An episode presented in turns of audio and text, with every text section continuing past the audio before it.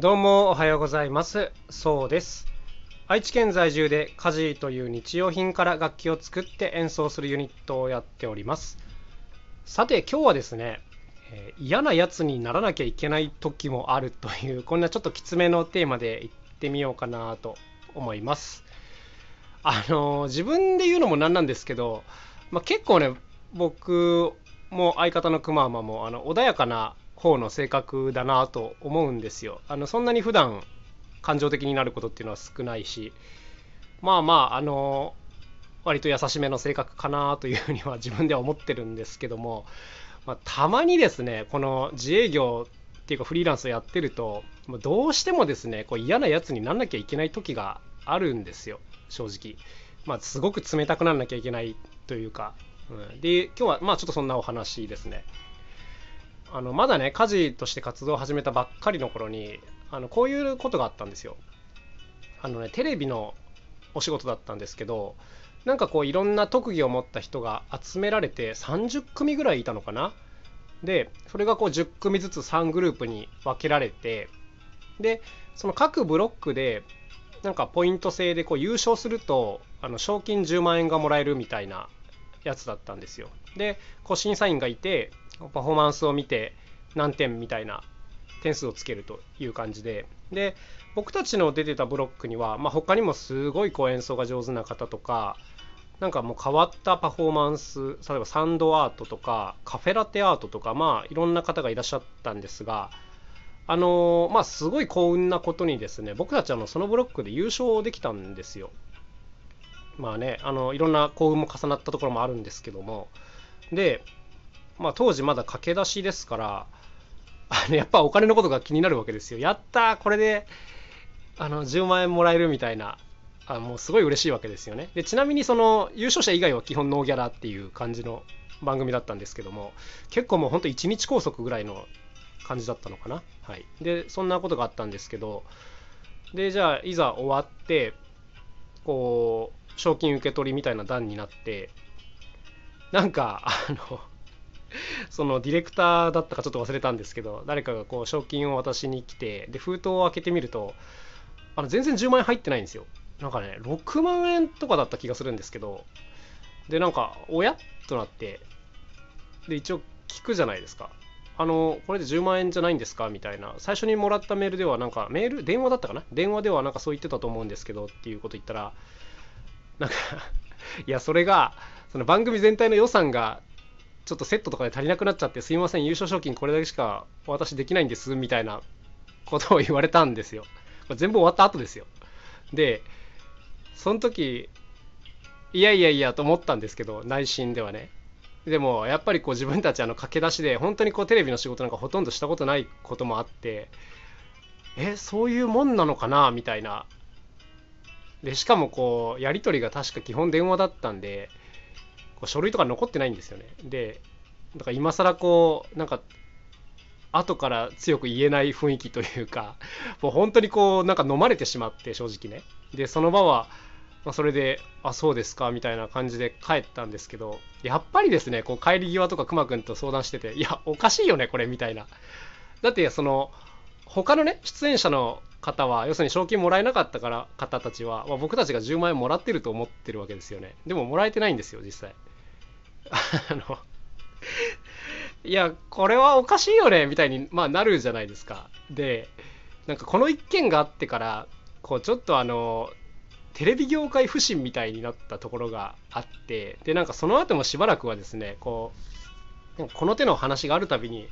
いやもう契約書とか作んないとダメなんじゃないみたいなあの話をするようになったんです。でまあそれは一つの解決方法ではあるんですけど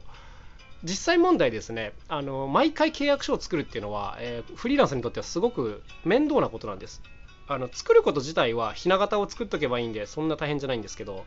毎度その相手に内容を確認してもらって返送してもらうみたいな手間が、まあ、ものすごい大きいんですね。で正直言うとその個人レベルで仕事をしてる間柄でよほど大きな金額の取引でなければ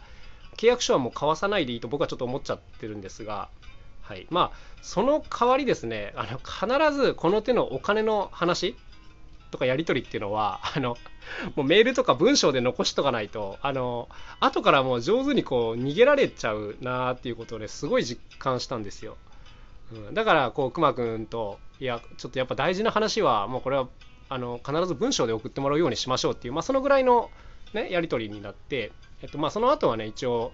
そういうのを徹底してて、まあ、さほど大きなトラブルは起きてないかなという感じなんですけども、まあ、こういうことがやっぱあるとですね、あのまあ、警戒するわけですよね、当然。で、特に僕たちね、あの普段のコンサートの仕事の時なんかは、まあ、めったにですね、あのこの手の、なんていうんですか、嫌な思いをすることっていうのはないんですよ。あの料金もちゃんと出してますし、もう何回も何回もこう、やり取りをして、あのお互い全て合意した上でやるので、まあ、ほとんど問題はないんですが、まあ、問題はやっぱテレビなんですよ。あのスケジュールがめちゃくちゃギリギリに来るようなことも多くてしかもこうなんか電話でやり取りをしたがる方が多いんですね。うん、まあ込み入った内容の時はしょうがないんですが、まあ、それにしてもですねこういうお金の話とか、まあ、間違いやすい時間の話とかこういうのはちょっと文章で送ってくれないと何かあった時に後からこうどっちが確認不足だったのかみたいなのがはっきりしないじゃないですかだからもうあの必ずこれを聞いてる方にお勧めしたいのはちょっとでも怪しいと思ったら怪しいと思ったらっていうか危ないなと思ったらもう必ずあの文章で残しておくようにしましょうね。まあ今考えりゃこんなこと基本的なことなんですけどあの当時は気づかなかったですね。はい。で今でもこうカジーのホームページのね問い合わせフォームにはテレビの特にバラエティ番組収録の場合はあの必ず企画書とご予算を最初に送ってくださいというふうに書いてあるんですね。そうしないとこっちもあのはいもいいえも言えないんであの必ず送ってくださいと書いてるんですがところがですね あの内容は送ってくれるんですがご予算を送ってくれる人っていうのは全体の1割ぐらいなんですよ。いやだからそれじゃあさこっちも返事できないじゃんみたいに内心思うんですけどもまあもうこっちもでもあまり遠慮もなくなってきたんであの普通にもう返すメールででご予算いくらですかってもうサクッと聞くんですね。でそれが決まらないとあのスケジュールは空いてるけどあの別に全然返事はできないですっていうふうにもう普通にこう言い切っちゃうんですよ。で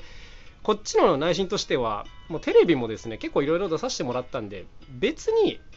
あの出させていただくのはすごくありがたいことなんですけどそういうなんか曖昧な部分を残されたまま仕事はもうできないっていうふうにもう割り切ってるので、まあ、別にあのなくなっちゃっても全然構わないんですね。はい。あのまあそのぐらいの気持ちでことに当たるとあのまあいろいろあっても別にこう精神的には安定していられるというかあの振り回されなくなるかなというところなのでまあ教訓としてはですね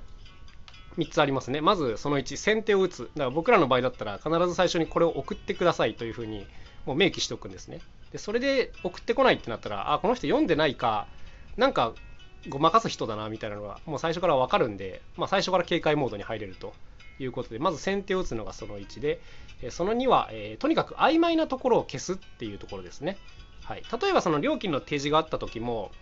まあ、これも当たり前なんですけど、それって税抜きですか、税込みですかとか、えーと、交通費とか諸経費は別でいいですかっていう、まあ、このあたりをま必ず確認する。で、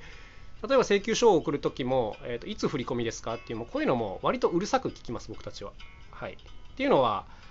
やっぱはっきりしなきゃいけないとこなんですよ、こういうのって。なあなあにしてると、あのー、ちょっと気持ちがあの揺らいでくるので、あのー、めんどくさいと思われても構わないので、はっきりさしといた方がいいですね。はい。で、ポイントその3、えー、もう最悪やっぱ断るっていうことだと思います。あのー、本当に何回聞いても返事をしてくれない方っていうのが、